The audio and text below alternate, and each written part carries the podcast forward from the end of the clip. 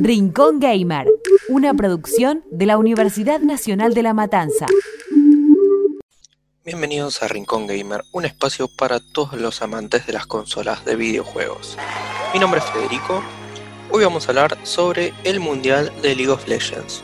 Pero antes no olviden seguirnos en nuestras redes sociales arroba unlandpodcast.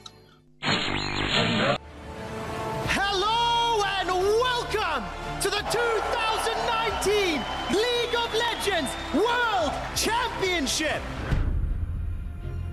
Así daba inicio la novena edición del Mundial de League of Legends en 2019. La pregunta es ahora, ¿podrá este año regalarnos un evento de igual magnitud? Para los amantes del LoL, esta época del año es la más esperada.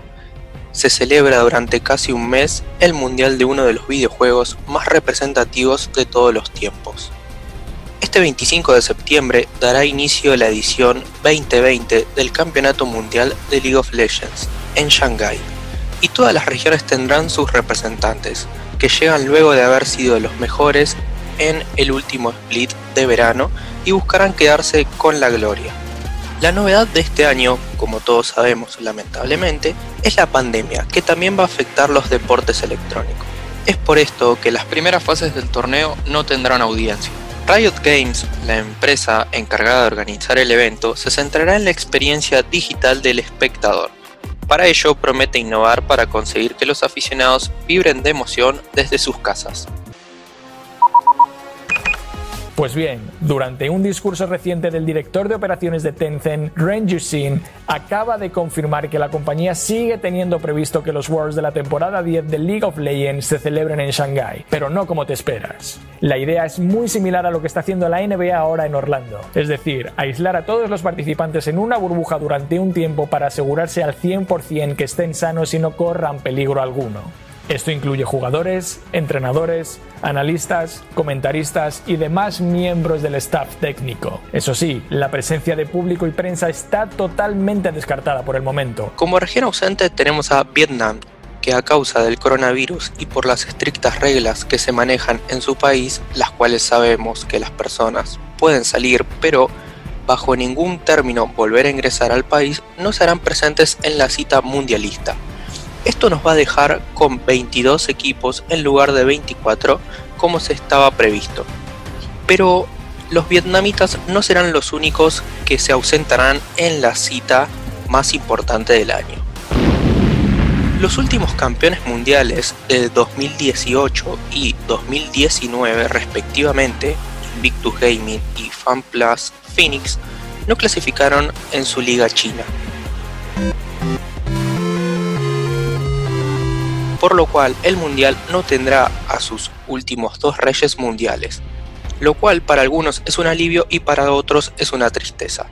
Así fue como Invictus Gaming y FanPlus Phoenix quedaron desclasificados y no lograron avanzar al mundial de League of Legends.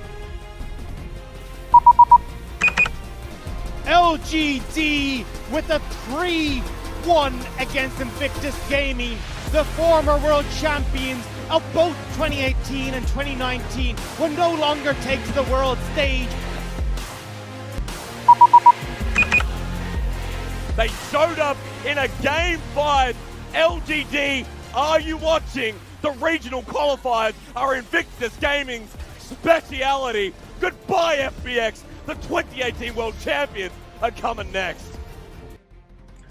En Norteamérica también vamos a tener un gran ausente, Cloud9.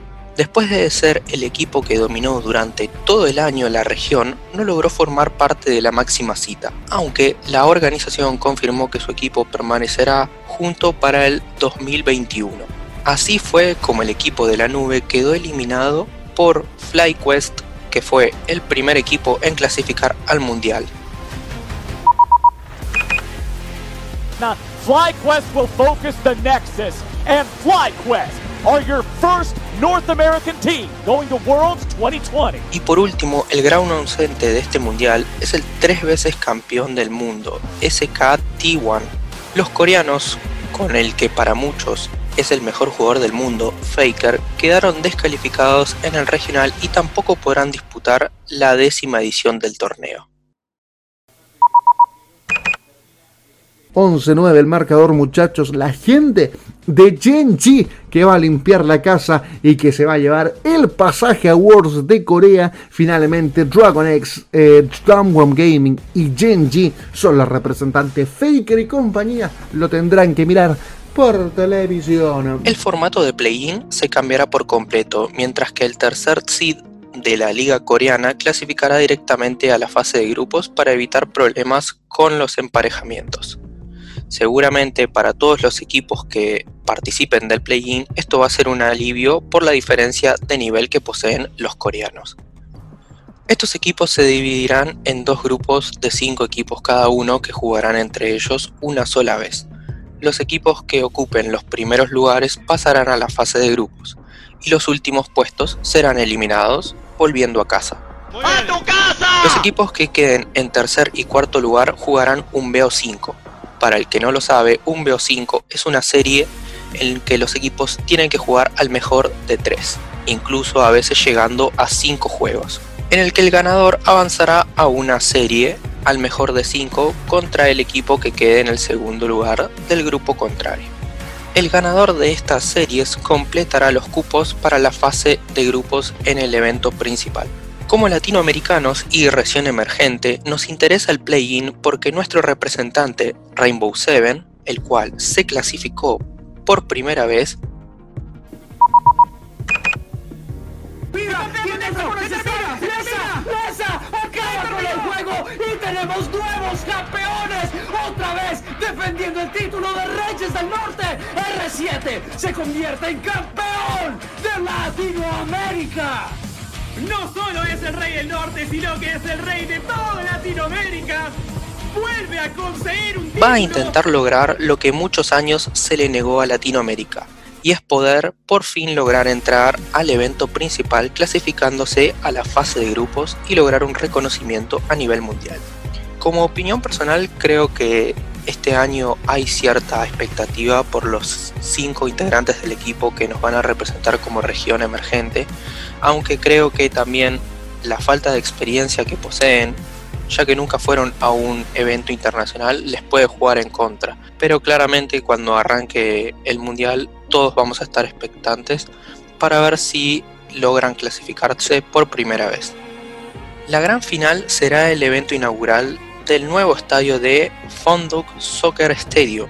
Dicho recinto deportivo será el futuro hogar del Shanghai Sweep de la Liga China, equipo de fútbol. De momento se está a la espera de conocer si las autoridades locales permitirán la entrada de público. Si así fuera, Riot Game, empresa que organiza el evento, informará sobre las entradas y los protocolos de seguridad pertinentes fue el octavo episodio de Rincón Gamer. No olviden seguirnos en nuestras redes sociales arroba podcast para interactuar con nosotros y comentarnos qué les pareció el episodio.